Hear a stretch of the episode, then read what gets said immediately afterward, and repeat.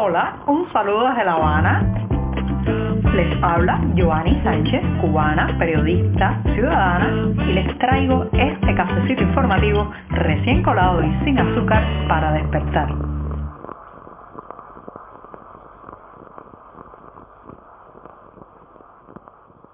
La cafetera está terminando de colar el primer cafecito informativo de la semana. Sí, llegó el lunes después de la pausa de sábado y domingo en la que se han acumulado muchísimas noticias y además la jornada ha amanecido nublada, muy fresca aquí en la capital cubana, donde algunos incluso se han atrevido ya a salir a las calles con abrigo y manga larga. Hoy, 8 de noviembre de 2021, comenzaré hablando del inicio del curso escolar. Muchas consignas y pocos uniformes. Pero antes de decirles los titulares, voy a pasar a servirme el cafecito informativo para que se vaya refrescando y así les comento los temas principales del día.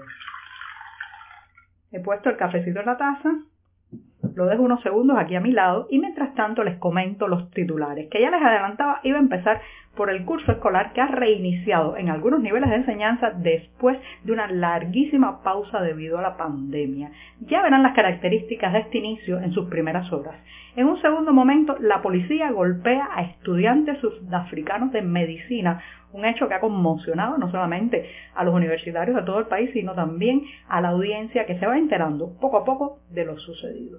En un tercer momento anuncian, señoras y señores, una verdadera avalancha de oficiales para tapar la marcha cívica del próximo 15 de noviembre. Y ya les daré los detalles. Y por último, adiós a un poeta. Se nos ha muerto Raúl Rivero y voy a despedir este programa hoy con sus versos, con sus propias palabras. Ahora sí, ahora sí ya está servido el café y también el programa. Si eres de los que te gusta estar bien informado, síguenos en 14ymedio.com. También estamos en Facebook, Twitter, Instagram y en tu WhatsApp con este cafecito informativo.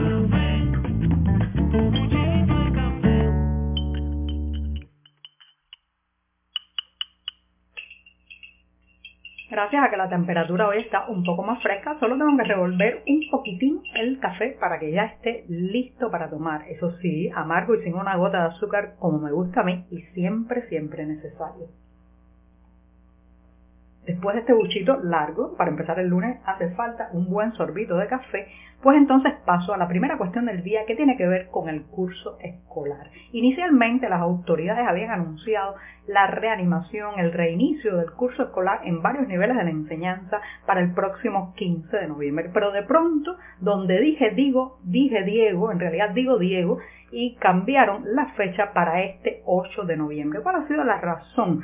Para este cambio, para este adelanto de la entrada a las aulas en varios niveles de enseñanza, señoras y señores, no seamos tontos. La razón es contar con al menos una semana para el adoctrinamiento ideológico y político y preparar a los estudiantes para el enfrentamiento contra la marcha cívica del próximo 15 de noviembre. Eso es un secreto a voces, sabemos muy bien cómo funciona este régimen y lo cierto es que quieren tener controlado al estudiantado no solamente para poder usarlo como tropa de choque, sino también para evitar que se sumen sobre todo los adolescentes y los jóvenes a esa manifestación pacífica, cívica, por los derechos humanos, por la liberación de los presos políticos, por el fin de la censura, que desde hace varias semanas pues se ha ido organizando, está siendo convocada por varias organizaciones independientes del país. Así que empezó hoy a la carrera el curso escolar con muchas consignas en los matutinos en nuestro diario. Hemos hecho un recorrido por varias escuelas donde no han faltado pues las grandes póster o los grandes afiches y carteles con el rostro de Fidel Castro, con el rostro, con el eh, el logotipo de los comités de defensa de la revolución, con banderas cubanas y mucha, mucha consigna política e ideológica para tratar de alguna manera de movilizar ese, ese supuesto entusiasmo político que se ha adormecido durante tantos, tantos meses que los jóvenes y los adolescentes no han ido a las escuelas. Recuerden que el sistema de educación pública cubano eh, tiene pues un componente ideológico de lavado de cerebro y de adoctrinamiento que es pues parte consustancial, inherente a ese sistema educativo que conocemos desde hace décadas. Más que eh, eh, fomentar el conocimiento, la mirada crítica, el criterio propio, lo que busca es convertir en rebaño, masa, soldado, pelotón a eh, los que pasan por este sistema educativo. No siempre funcional, no siempre al final termina los efectos que planifica.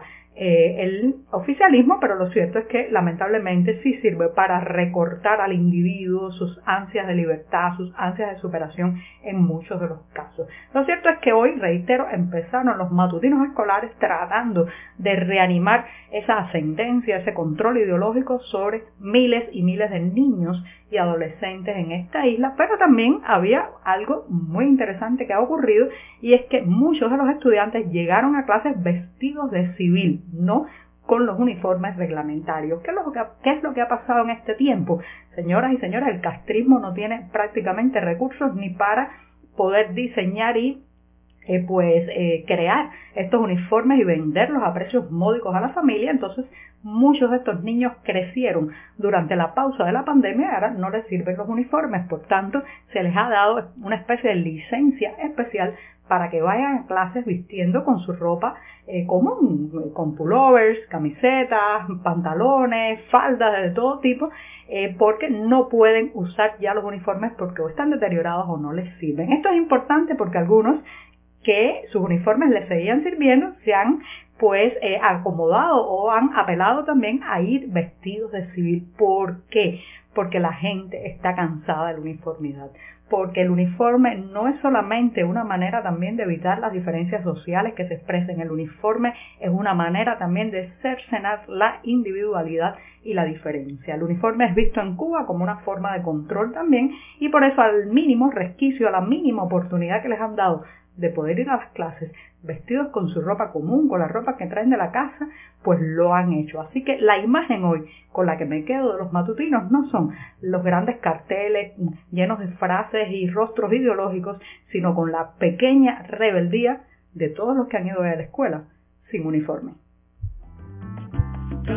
Estamos contigo de lunes a viernes a media mañana, cuando el café se disfruta mejor.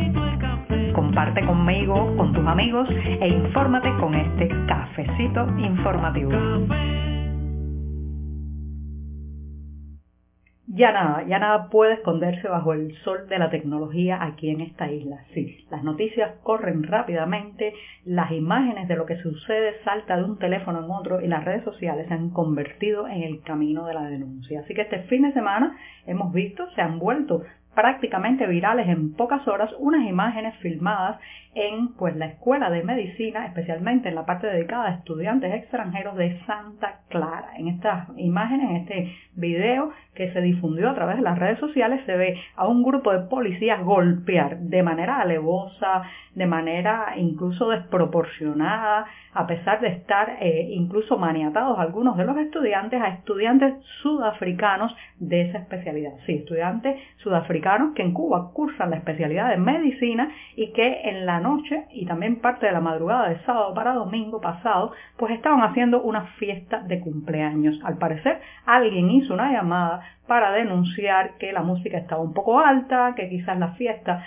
pues les molestaba para dormir y la policía llegó con ese, esa desproporción de fuerzas a, los que, a la que los cubanos ya estamos tristemente acostumbrados que se comporten las fuerzas del orden, pero en este caso no golpearon a jóvenes nacidos en esta isla, sino a estudiantes extranjeros y sudafricanos. Las imágenes afortunadamente quedaron grabadas, no hay manera de justificar eh, lo que se ve en esas imágenes porque reitero, la mayoría muestra a jóvenes, incluso uno de ellos parece estar ya eh, con las manos maniatadas que son golpeados en el rostro por varios policías a la misma vez. Una, una desproporción, un abuso de poder, una, un ensañamiento que no debería ocurrir en ninguna fuerza del orden. Pero aquí está pasando, ya ha pasado, hemos vivido décadas con estas circunstancias, estas situaciones, pero ahora, gracias a la tecnología, se conoce y se difunde. ¿Qué ha dicho el oficialismo? Trata de tapar el incidente y habla más bien de que no, que los policías fueron a hablar con los jóvenes,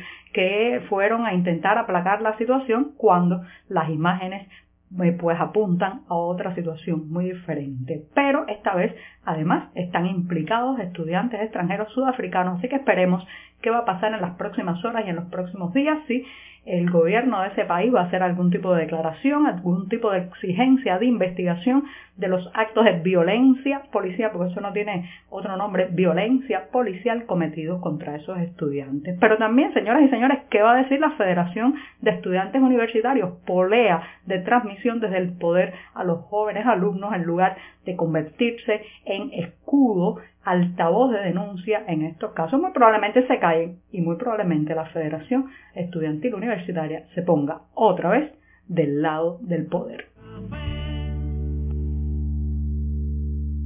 Sin saber ya qué hacer para evitar la marcha cívica del próximo 15 de noviembre, el oficialismo cubano se ha lanzado a una verdadera avalancha organizativa de actividades de todo tipo, deportivas, también militares, de defensa, supuestas ferias de venta de alimentos a lo largo fundamentalmente de los lugares en que en varias ciudades del país pues se ha convocado a esta manifestación pacífica. Ahora se han sacado de la manga, como contábamos hace unos días en este programa una serie de actividades para eh, presuntamente celebrar el aniversario 502 de la fundación de la villa de San Cristóbal de La Habana. Pero este calendario de actividades se ha ido estirando, estirando, estirando y ya va a tomar varios días antes del 15 de noviembre y después, aunque la fecha de fundación de la ciudad en realidad es el 16 de noviembre. Esto, señoras y señores, es, eh, prácticamente, eh, parece una broma si no fuera porque es tan serio, porque eh, todo el mundo se da cuenta que no son las intenciones de festejar, las intenciones de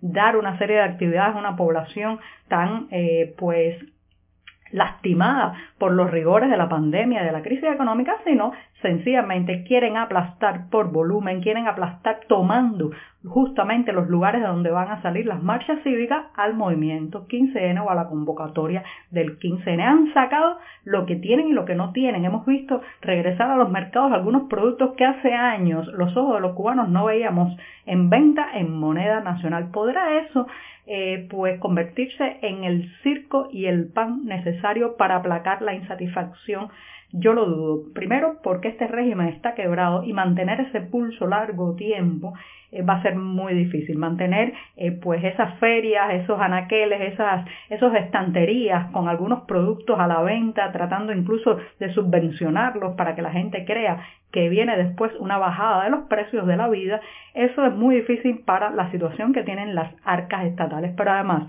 eso es subestimar al individuo, a la persona, a una sociedad, creer que con comida vamos a satisfacer lo que en realidad, señoras y señores, es una demanda de libertad.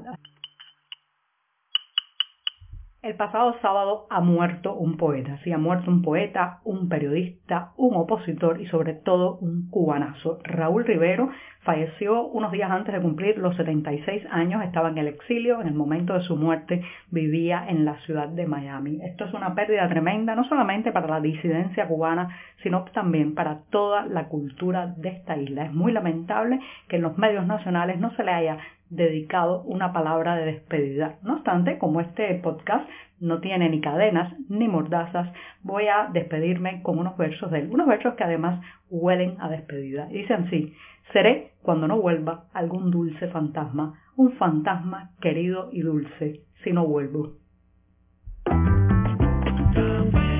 Por hoy es todo. Te espero mañana a la misma hora. Síguenos en 14medio.com. También estamos en Facebook, Twitter, Instagram y en tu WhatsApp. No olvides, claro está, compartir nuestro cafecito informativo con tus amigos.